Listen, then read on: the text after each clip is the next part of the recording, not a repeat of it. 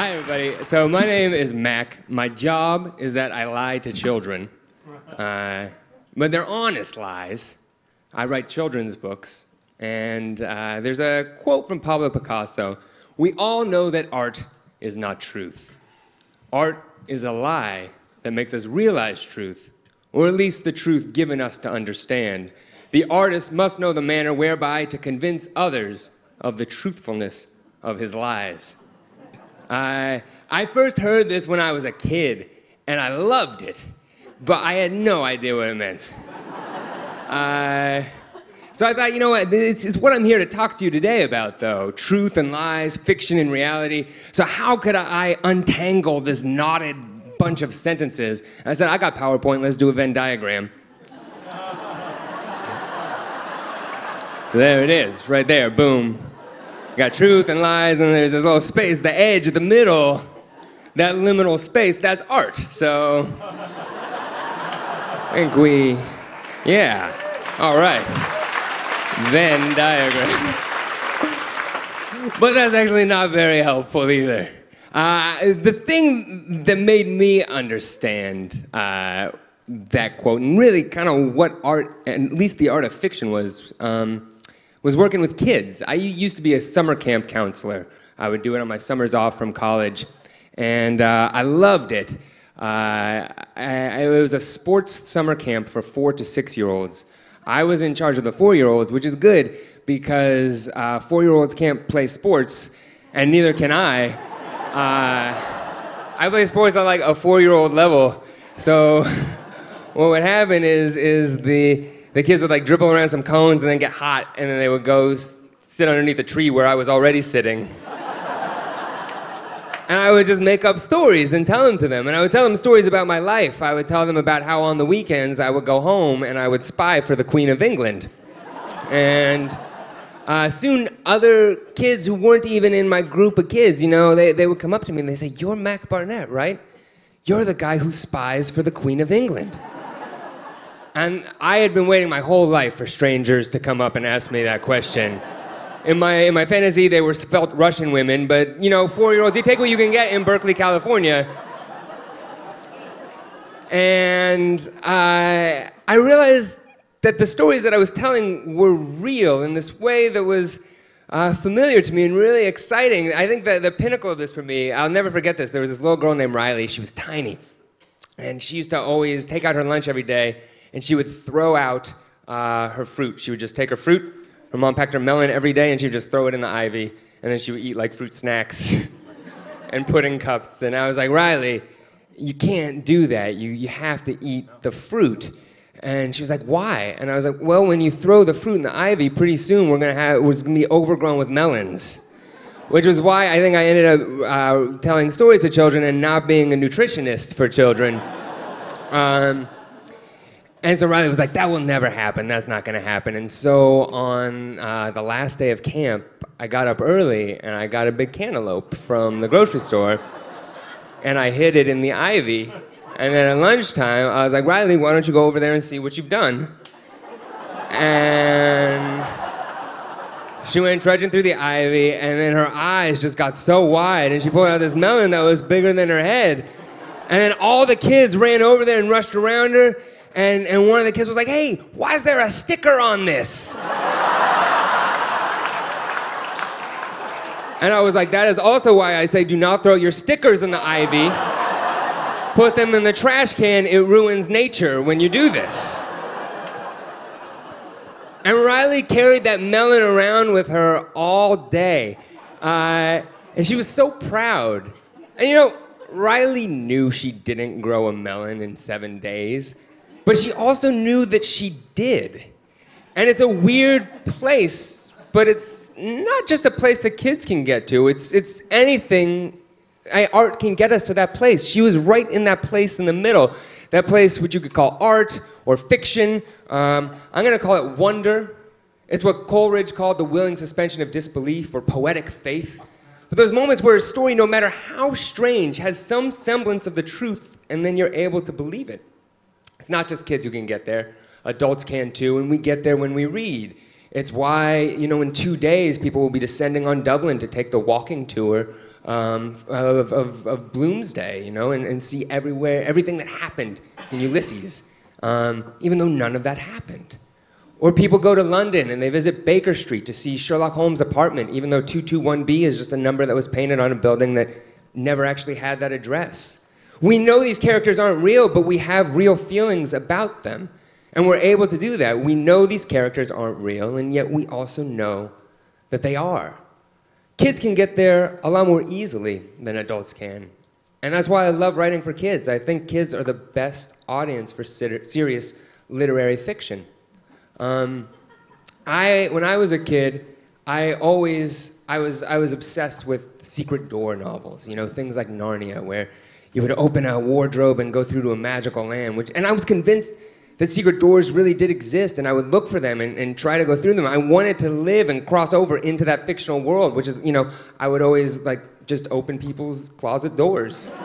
Uh, like I would just go through like my mom's boyfriend's closet, and there was not a secret magical land there. There was some other weird stuff that I think my mom should know about. I was happy to tell her all about it. But after college, uh, my first job was working behind one of these secret doors. Um, this is a place called 826 Valencia. It's at 826 Valencia Street uh, in the Mission in San Francisco. And when I worked there, there was a publishing company headquartered there called McSweeney's, um, a nonprofit writing center called 826 Valencia, but then the front of it um, was a strange shop. You see, this place was zoned retail, and in San Francisco, they were not going to give us a variance. Um, and so the writer who founded it, a writer named Dave Eggers, to come into compliance with code, he said, fine, I'm just going to build a pirate supply store. Uh, and so that's what he did. And it's beautiful. It's all wood. There are those drawers you can pull out and get citrus so you don't get scurvy. And they have eye patches and lots of color, you know, because when it's springtime, pirates want to go wild. You don't know. Black is boring. Pastel. Uh, or eyes, and also lots of colors, just glass eyes, depending on how you want to deal with that situation. And the stores, strangely, you know, they started, people came to them and bought things. and they ended up paying the rent for our tutoring center, which was behind it. But um, to me, more important was the fact that I think the quality of work you do, kids would come and get instruction in writing. And when you have to walk through this weird liminal fictional space like this to go do your writing, it's going to affect the kind of work that you make. It's, it's a secret door that you can walk through. So I ran the 826 in Los Angeles, and it was my job to build uh, the store down there. So we have the Echo Park Time Travel Mart. That's our motto. Whenever you are, we're already then. And it's on Sunset Boulevard in Los Angeles. Our friendly staff is ready to help you. They're from all eras, including just the 1980s, that guy on the end. He's from the very recent past. Uh, there's our employees of the month, including Genghis Khan, Charles Dickens. Some great people have come up through our ranks. Uh, this is our kind of pharmacy section. We have some patent medicines, canopic jars for your organs, uh, communist soap that says, This is your soap for the year. Uh, our slushy machine broke on the opening night, and we didn't know what to do. Our architect was covered in, in red syrup. It looked like he had just murdered somebody, which it was not out of the question for this particular architect. Uh, and we didn't know what to do. It was like going to be the highlight of our store, so we just put that sign on it that said, "Out of order, come back yesterday." And that ended up being a better joke than slushies, so it just we just left it there forever. Mammoth chunks, these things weigh like seven pounds each. Barbarian repellent, it's full of salad and potpourri, things that barbarians hate. Dead languages. Leeches, nature's tiny doctors. And Viking odorant, which, which comes in lots of great scents toenails, sweat and rotten vegetables, pyre ash, you know, because we believe that Axe body spray is something that you should only find on the battlefield, not under your arms. Um, and these are robot emotion chips, so robots can feel love or fear. Our biggest seller is Schadenfreude, which we did not expect. we did not think that was going to happen.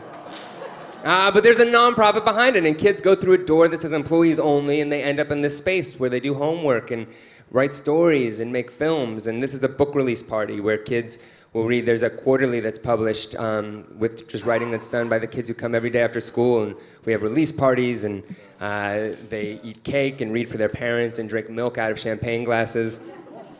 And uh, it's a very special space because it's this weird space in the front. You know, the the joke isn't a joke. We, we, you can't find the seams on the fiction, and I, I love that. It's this little bit of fiction that's colonized the real world. Um, I see it as kind of a book in three dimensions. Uh, there's, a, there's a term called metafiction, and that's just stories about stories. Uh, and, and meta's having a moment now. Its last big moment was probably in the 1960s with novelists like John Barth and William Gaddis. But it's been around, it's, it's almost as old as storytelling itself. Um, and, and one metafictive technique is, is breaking the fourth wall, right? It's when an actor will turn to the audience and say, I am an actor, these are just rafters. Um, and even that supposedly honest moment, I would argue, is in service of the lie. But it's supposed to foreground the artificiality of the fiction. For me, I kind of prefer the opposite. I, if I'm going to break down the fourth wall, I want fiction to escape and come into the real world. I want a book to be a secret door that opens and lets the stories out into reality. And so I try to do this in my books. Um, and here's just one example. This is the first book that I ever made. It's called Billy Twitters and His Blue Whale Problem.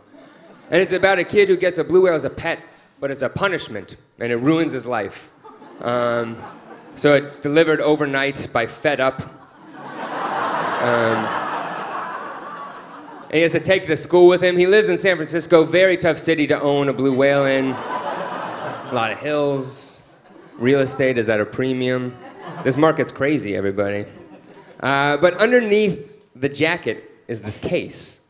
Um, and, and that's the cover underneath the book, uh, underneath the jacket. And there's an ad uh, that offers a free 30 day risk free trial for a blue whale. And you can just send in a self addressed stamped envelope and, and we'll send you a, a whale. Um, and kids do write in. So here's a letter. It says, Dear people, I bet you 10 bucks you won't send me a blue whale. Elliot Gannon, age six.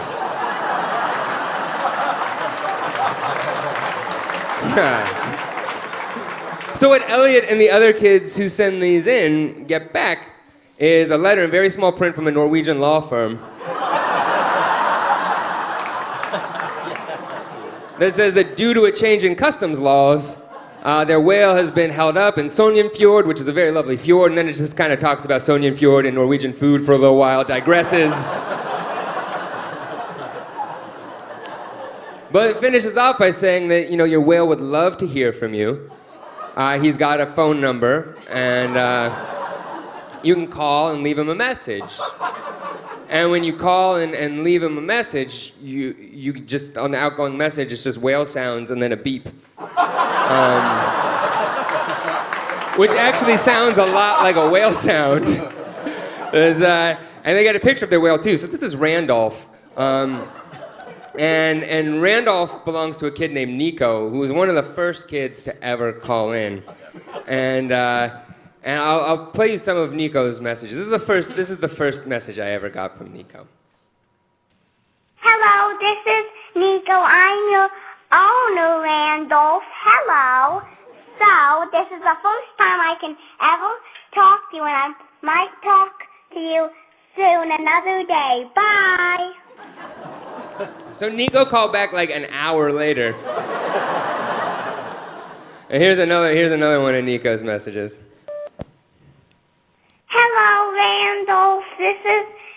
Nico. I haven't talked to you for a long time, but I talked to you on uh, Saturday or Sunday. Yeah, Saturday or Sunday. So now I'm calling you again to say hello, and I wonder what you're doing right now, and I going to probably call you again tomorrow or today. So I'll talk to you later. Bye. So he, he called back that day again. Uh, and he, he's left over 25 messages for Randolph over four years. Um, you find out all about him and, and like the grandma that he loves and the grandma that he likes a little bit less. and the crossword puzzles that he does. And, and, and this is, this is, I'll play you one more message from Nico. This is, uh, this is the Christmas message from Nico.